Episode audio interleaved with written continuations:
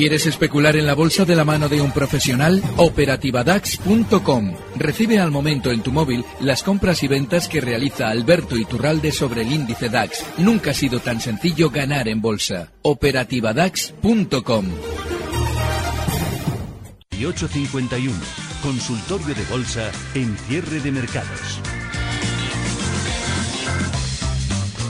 En el que hoy nos acompañan Alberto Iturralde, analista técnico independiente. Muy buenas tardes, Alberto, de nuevo. Muy buenas tardes, Javier. Eh, por teléfono, José Lizán, gestor de Sicaos en Auriga. Muy buenas tardes, José. Hola, muy buenas tardes. Ahí seguimos, ya llevamos unas cuantas sesiones en los 6.500 puntos, pero sobre todo, mira lo que nos gusta hoy el DAX Etra, Alberto, como un tiro. Sí, sí, sí. Yo ayer habría largos en el DAX Etra porque tiene una pinta súper alcista, lo comentaba en la operativa DAX.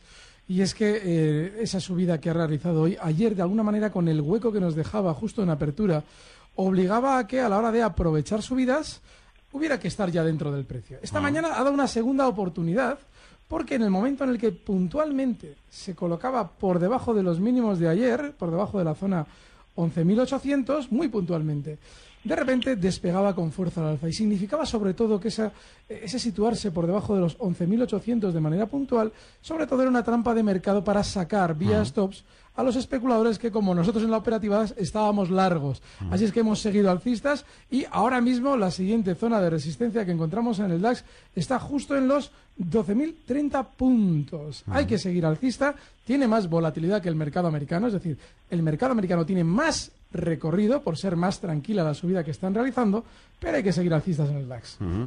Había un dato, lo hemos leído antes, el- los actuales niveles de volatilidad pueden estar sugiriendo, si vemos otras etapas históricas, subidas de al menos un 5% en los próximos seis meses para el SP500. La Ese- tranquilidad puede ser buena. Ese es el caballo de batalla que yo vengo eh, cabalgando durante estas semanas, Ah. mientras no haya volatilidad en América. Y no la hay por una razón. Eh, la victoria de Trump ha supuesto un grandísimo sentimiento negativo en los inversores, a los que se les ha contado vía propaganda que eh, Trump era el demonio con rabo y cuernos. Ah. A partir de ahí la gente dice, no, no voy a comprar porque esta incertidumbre lógicamente no me va a beneficiar. Y eso es lo que aprovechan las manos fuertes en Estados Unidos para subir todos los precios hasta que llegue el momento en el que nos digan que Trump va a ser algo bueno o simplemente que lo quiten del medio. A partir de ahí harán comprar a todo el mundo con un sentimiento positivo y los precios mucho más arriba, quizás, que ese 5% que citas, al que seguramente se llegará con esa baja volatilidad que allí están viviendo en contra de lo que pasa en Europa. Lo que también leíamos, José, lo hemos comentado antes, eh, sobre todo sobre compra en la tecnología en el Nasdaq 100. eh, puede estar recordando año 2000, burbuja, ¿no lo estaba tanto esa sobrecompra en estos niveles? Bueno, la gran diferencia es que ahora hay resultados empresariales que avalan los múltiplos, Ah. ¿no? Y, y esa, o sea, al final, eh, cuando, o sea, la gente que apostó por la tecnología en el año 2000 no estaba, no era descabellado, no era, no era algo, eh, pues que, que no tuviera fundamento, ¿no? Lo que pasa es que normalmente el mercado eh, primero se crea esa burbuja, pues, segundo se limpia a los ineficientes y normalmente te arruina el, el Ah. mercado y luego te da la razón, ¿no? Probablemente una situación similar a la que se vivió en el mundo tecnológico se esté viviendo ahora en el mundo del fracking, ¿no? El fracking ha sido un, un- un sector que, que ha surgido de nuevo, se ha puesto de moda, ha habido un montón de especulación en compañías de fracking y con toda esa nueva tecnología disruptiva. Se ha desplomado el sector y muy probablemente eh, se van a eliminar a todos los players débiles, pero los que queden muy probablemente han venido para quedarse y muy probablemente en 3, 4, 5 años no necesiten un crudo en 80 para ser eficientes, sino con un crudo en 40 o 50 dólares barril, incluso por debajo sean eficientes y sean capaces de generar energía. Yo creo pues que eso es lo que sucedió en el Nasdaq, ¿no? Pues eh, se hizo una burbuja, se quebró prácticamente todas las compañías o todas las ideas tecnológicas eh, eh, que no eran eficientes o que eran flor de las, del, pues un poco de la moda y lo que ha quedado y lo que ha surgido después pues ha sido el boom tecnológico en el que vivimos a día de hoy la revolución tecnológica en la que vivimos no pues yo siempre hago ese símil con, con el fracking porque creo que muy probablemente dentro de siete ocho o nueve años las compañías de fracking estén en unos múltiplos elevadísimos y estén cotizando unos resultados espectaculares porque es una, una novedad no pero ahora estamos en esa fase de limpieza del mercado o de arruinarte que, que es muy tradicional en los mercados primero te quita la razón te arruina y si eres capaz de aguantarlo a largo plazo te la da ¿no? Grano y paja. Magdalena, muy buenas tardes. Hola, buenas tardes. Díganos. Eh, bueno, muchas gracias por llamarme para y que a ver si me pueden contestar. Mire, sobre Colonial, a ver si Turralde, que ya, me, me gustan mucho sus contestaciones. Es eh, Colonial comprada en 7.12. Eh, luego también Avertis compradas en 16 y NH compradas en 5.20. Las, eh, bueno, NH las dos 5.20. últimas. Sí, muchas gracias. Un saludo, Madalena. Adiós. Bueno, eh, Inmobiliaria Colonial, por fin, realiza una subida sin lo que hemos comentado antes en torno al SP, es decir, sin volatilidad. Y eso normalmente es buen síntoma. El problema, o bueno, también es algo muy bueno, es que Colonial tiene un stop clarísimo en los 6,95. Está ahora mismo en 6,11, muy cerquita de esa zona donde ya ha entrado. Y bueno, ahí debemos colocar el stop. Hay que recordar que es un valor con un historial delictivo terrible en los últimos años. Y bueno, mientras siga con la tranquilidad subiendo sin hacer ruido como está haciendo ahora mismo, se puede seguir dentro. El caso de NH, bueno, eh, es que es un valor tremendamente complejo en el sentido de que tiene giros muy rápidos a la baja. No ha hecho, sí, ha subido durante estas últimas semanas, pero en el largo plazo no tiene una tendencia alcista que nos deba hacer entrar en él. No merece la pena. Está cotizando en los mismos eh, precios que estaba en, el 2008. De manera que es superlateral. Seguramente durante estas semanas, eh, bueno, tendré quizás un poquito más de subida hasta la zona 460, pero es que no merece la pena estar en valores tan aburridos como NH. Y el caso de Avertis, bueno, este también está muy aburrido en los últimos años, está muy lateral, pero sí es cierto que en las últimas sesiones, bueno, se está acercando a los máximos de los últimos meses, justo en la zona 13,75, hoy ya cierra ligeramente por encima en 13,81 y seguramente eso le llevará un poquito más al alza hasta zonas de 14,30, donde tiene una salida gloriosa. No hay que estar en Avertis a partir de la zona 14,20, 14,30. Gloriosa como el Atleti. En Twitter, en arroba CD Mercados, también hablando del Atleti, José. Y siguiendo con la Real Estate, nos pregunta José Antonio por Realia. Dice que ha hecho un cierre muy feo hoy, ha terminado perdiendo más de un 2%, 90 céntimos, marcando, pues nada, no ha sido los mínimos del día. Dice que lo ha hecho además con volumen después de haber ido subiendo bastante. ¿Qué te parece, José? Bueno, pues la verdad que tras todo el tema de los movimientos corporativos, eh, al final no nos olvidemos que esto es una participada básicamente del señor Slim y, y de FCC, con toda la reestructuración que ha habido dentro, el lanzamiento de OPA por parte de Slim, al cual no ha acudido pues una, una gran mayoría, con lo cual no ha habido OPA de exclusión.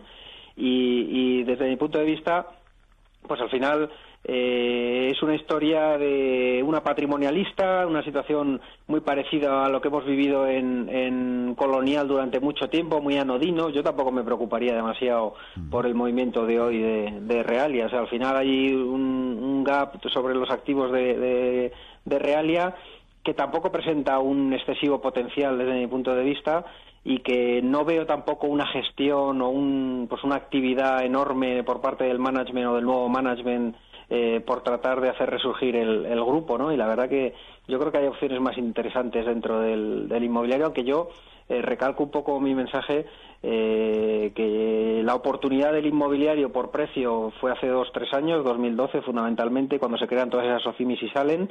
Yo ahora es un sector pues que tampoco hay mucha expectativa ¿no? de recuperación de precios, de, de mejoras de los precios de los alquileres, re, recuperación de precios de los activos, pero la verdad que yo no veo un atractivo muy sustancial porque no creo que vayamos a ver eh, ni mucho menos un boom inmobiliario. ¿no? Yo creo que estamos normalizando las tasas de crecimiento, volviendo a precios razonables, pero no veo un desenfreno en la actividad, ni mucho menos. No me parece un, un, un sector eh, tremendamente interesante como para, para tener demasiadas posiciones y de tenerlas creo que hay mejores players para, para jugarlo, desde luego. Mm.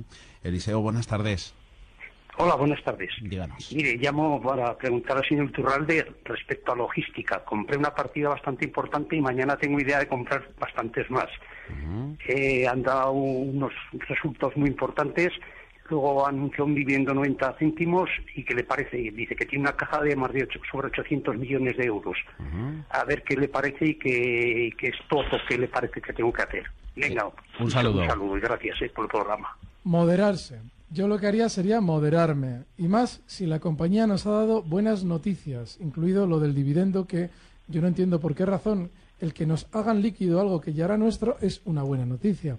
De manera que yo creo que todavía no hay que estar en logista. Hay que esperar más recorte hasta zonas de 20, 70, 20, 75, toda esa zona. Ahí debería tener un soporte. No, yo no incrementaría, desde luego. A mí no me gusta nada que una compañía que está cayendo me dé buenos resultados. En WhatsApp, que también tenemos el buzón abierto, 609-224-716, nos llega una consulta de Daniel en Madrid. José, ¿cómo ves sector renovables en general, Solaria en particular, está interesado en invertir a medio o largo plazo? Pues yo la verdad que, la conozco bien porque recientemente he estado pues con, eh, una visita al, a la compañía y al equipo gestor y yo he entrado en, la compañía. La verdad que he tomado una posición interesante en el, en el valor. Al final es una historia de reestructuración. Cuando Soloria sale con pues un poco también a la moda del, sector renovable en el, año, en el año 2006, cuando sale también Iberdrola Renovables, eh, Fersas, etc., ¿no? al olor de, la moda, eh, pues era una compañía dedicada prácticamente eh, a la, fabricación de paneles solares y a la promoción de parques y huertos solares. A día de hoy toda la parte de fabricación de paneles ha desaparecido con un ERE monumental, tenía más de mil empleados y a día de hoy son 26. Es una empresa pues que ha pagado con creces pues todo, todo el cambio estructural dentro del grupo pero a día de hoy está haciendo un cambio en la estructura financiera del grupo, pasando a emitir bonos vinculados a cada parque y yo sí que creo que, el pipeline que hay para todo el tema de energía solar y la apuesta que va a haber por los gobiernos por esta energía, junto con el abaratamiento de la tecnología solar que, ha equiparado mucho la solar con la eólica en costes, creo que, es una, una idea de, medio y largo plazo, como decía. Yo sí que, que he empezado a incrementar peso en mi cartera y, creo que es una hay pocos players a nivel europeo y sí pocos players cotizados en esta energía y sí que creo que es una idea interesante a nivel estratégico de comprar pero para sentarse un tiempo largo no no va a ser algo explosivo desde mi punto de vista va a ser algo de medio y largo plazo. Saludamos a José Carlos. Buenas tardes. ¿qué hay buenas tardes. Díganos quería preguntarle a Iturralde soporte y resistencia para Iberdrola Iberdrola un saludo José Carlos gracias bueno, Iberdrola, la resistencia es clarísima. Eh, hoy, por fin, cierra cerca de máximos y tocando esa resistencia prácticamente. Los 6.10. Hoy cierra en 6.11. De manera que ahí estamos eh, justo, quien especule con Iberdrola o esté pendiente de ella, estas sesiones son clave.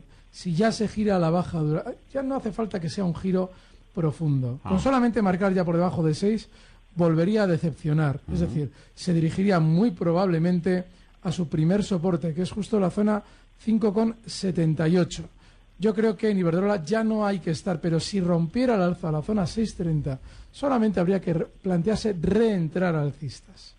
Tres preguntas tenemos en Popular, te ha tocado José. Mm, ¿Ves sobre todo, mira, nos quedamos con una, Juan José. Eh, nos quedamos con esa que nos dice si puede ser una eh, compra oportunista. Sobre todo se refiere a por la posibilidad de tener en mente movimientos corporativos, una vuelta de tuerca a planes estratégicos, algún nivel de referencia. Hoy leíamos algún informe a partir del cual no se podría lanzar, en teoría, eh, quien estuviese interesado en, en una absorción de Banco Popular. No sé si habría algún precio orientativo. Bueno, al final eh, la historia de Banco Popular, que la está mirando muchísima gente y, es una historia, pues no sé, la comidilla del sector, diría yo, ¿no? Eh, todo el mundo hablando de cuál va a ser la solución, si va a ser con una ampliación nueva, si va a ser una operación corporativa. Al final, eh, lo que está claro es que el gran esfuerzo por parte del accionista histórico ya se ha hecho, ¿no? Y ah. al final el año pasado ha sido un año clave, se ha hecho una limpieza de balance espectacular. Sí que es verdad que se, había, se debería haber hecho de forma anticipada, pero el banco trató de, de salir por sus propios medios y, esperar pues una recuperación del sector eh, para, para no tener que, que, acudir a las masivas ampliaciones de capital y a, la situación actual. Y, y evidentemente pues fue un fallo estratégico del antiguo Consejo de Administración y, la situación actual es la que es, ¿no? Pero yo diría que ese esfuerzo en provisiones, ese esfuerzo de ampliaciones de capital, ese esfuerzo de reestructuración de la compañía está hecho en un porcentaje elevadísimo, ¿no? Los más agoreros hablan de que pueden quedar otros 4.000 por limpiar, los más optimistas pues unos 1.800. Yo al final creo que estamos en una situación en la que eh, un poco de capital va a permitir eh, optar a un negocio de pymes que es estratégico, a unos ingresos que son muy recurrentes, porque el Banco Popular como negocio funciona. Lo que no funciona es, un problema de balance, no es un problema de, de, los números internos del grupo, de eficiencia o de gestión de costes. Es un tema pues de que se, se dio exposición al inmobiliario del 2004 al 7 en el peor momento, a los peores promotores y las peores promociones, ah. y ese agujero pues lastrado totalmente a la entidad. Entonces, con esto ¿Qué quiero decir? Porque yo creo que estamos en los últimos coletazos. Evidentemente, comprarlo en el mínimo y que luego salga la reestructuración va a ser tremendamente complejo, ¿no? Entonces, si alguien quiere jugar eso, va a tener que entrar perdiendo desde mi punto de vista. Yo creo que Popular va a seguir goteando y muy probablemente siga goteando hacia la zona de los 70 céntimos por acción, pero muy probablemente en algún momento pasemos por la zona de 1,20 ante una operación corporativa que yo creo que al final llegará con, algún proceso de fusión de Popular con otra entidad. Pero, evidentemente, eh, podemos tardar tiempo y y se va a entrar perdiendo siempre. Va a ser muy difícil que compres y al día siguiente salga la operación corporativa. Así que que, ah. entre, se arme de paciencia porque no va a ser inminente. Saracho parece que ha pedido dos o tres meses para conocer bien los números del banco. Mm. O sea que no va a ser nada inminente. Yo creo que va a haber un goteo a la baja de Popular en ese periodo. Miguel Ángel, en WhatsApp eh, nos pregunta Alberto, soporte resistencias Ecentis, Amper e Hispania. Un telegrama. Sí, Ecentis Chicharro, eh, como siempre, los últimos en desplazarse al alza son siempre los chicharros, lo han hecho los grandes y ahora les toca a ellos.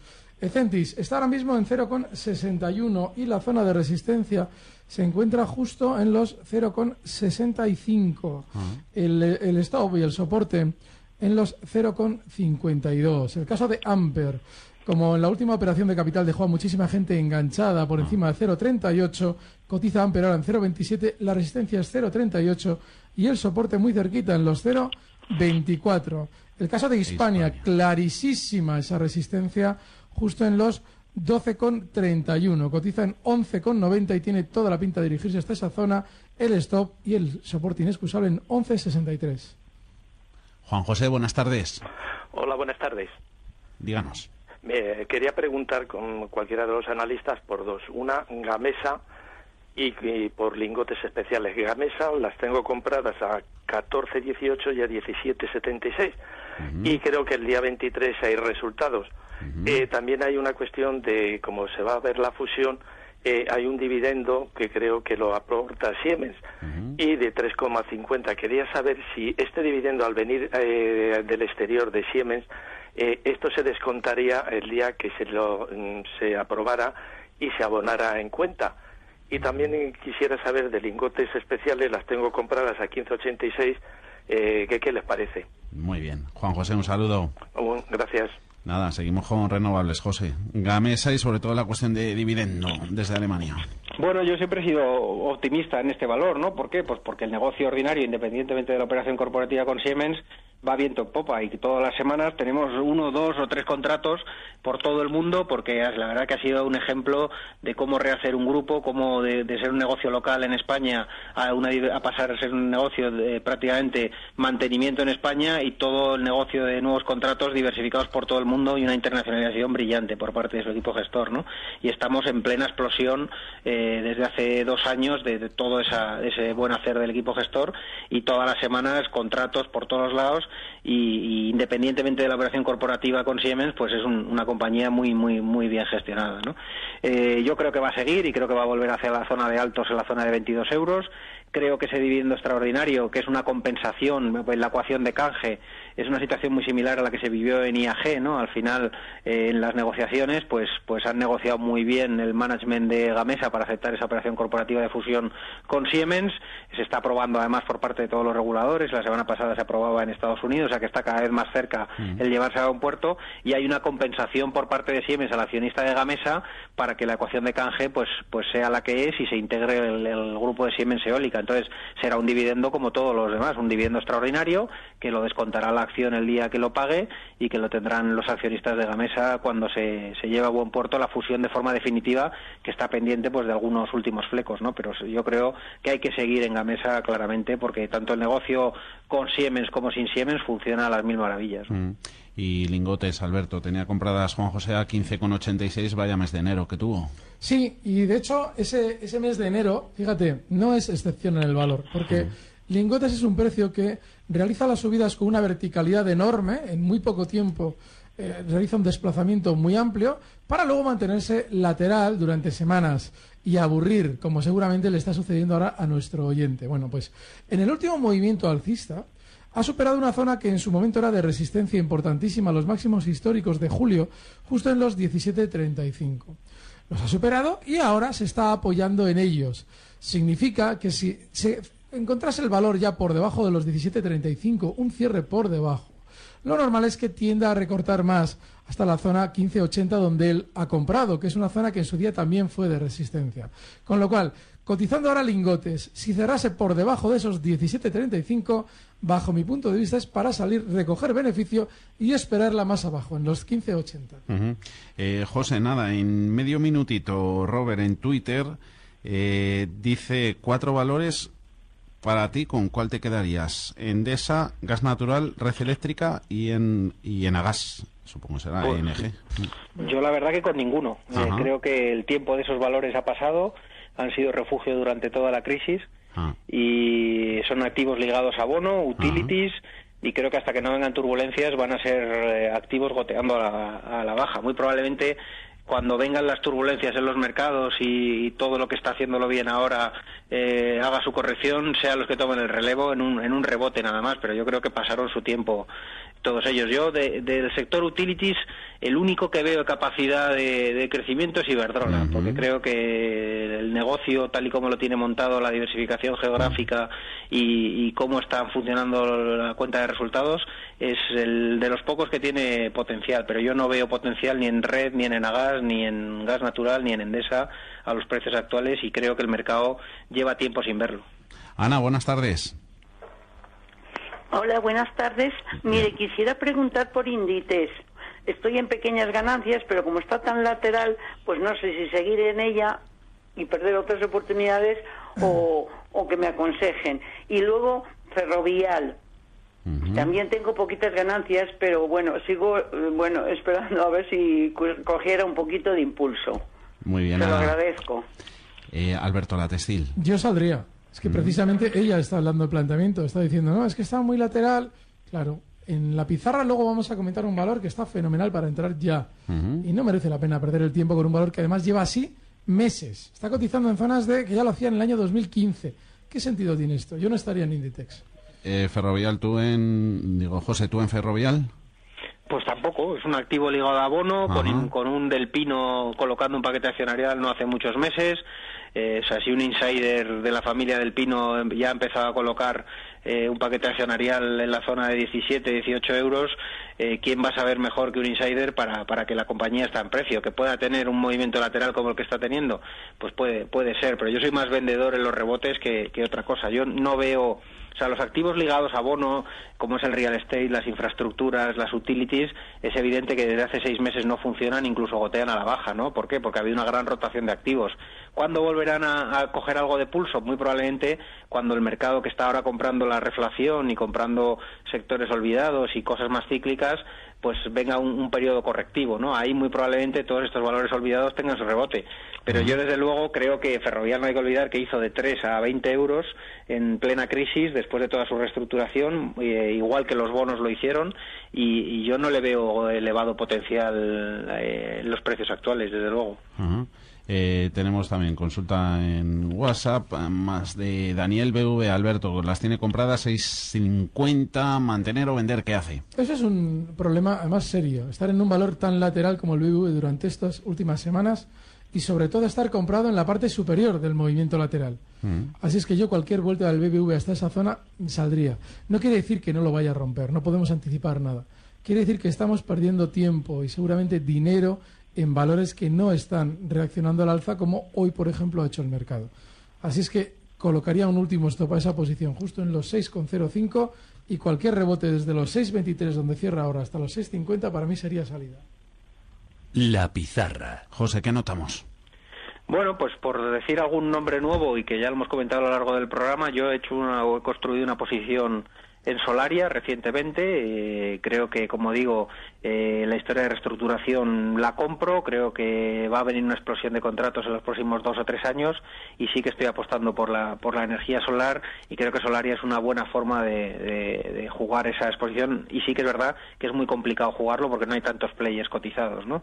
Y he incrementado bastante el peso de cara a resultados y, y porque el comportamiento de la acción ya tenía, pero, pero me está gustando muchísimo, es Europac. Yo creo que que muy probablemente vuelva a sus saltos históricos en la zona de, de 7 euros. Creo que la compañía, pues los últimos trimestrales eh, está funcionando muy, muy bien en su cuenta de resultados. Todos los planes de eficiencia en costes han dado sus frutos y, estamos viendo pues la, mejora en, toda la parte baja de la cuenta de resultados que se va a traducir en, una explosión en beneficios y como la acción lo está descontando, pues que, que, creo que va a seguir al alza, ¿no? Y esas dos son de las small caps en las que más peso ha incrementado recientemente. Esperábamos, Alberto, tus nombres. Mi nombre es Deutsche Post. Soy reincidente con él porque lo hemos comentado en varias ocasiones. Hoy ha vuelto de nuevo a marcar nuevos máximos históricos y ese movimiento 2,24 le va a dirigir muy probablemente hasta la zona 33,30, que será el siguiente objetivo alcista con un stop ya clarísimo justo en los 31,80. Deutsche Post en el mercado alemán. Alberto Iturralde, José Lizán, gracias por estar con nosotros. Un saludo. Gracias, Igualmente, un saludo. Recibe al momento las operaciones de Alberto Iturralde vía SMS en tu móvil. Operativa DAX.com.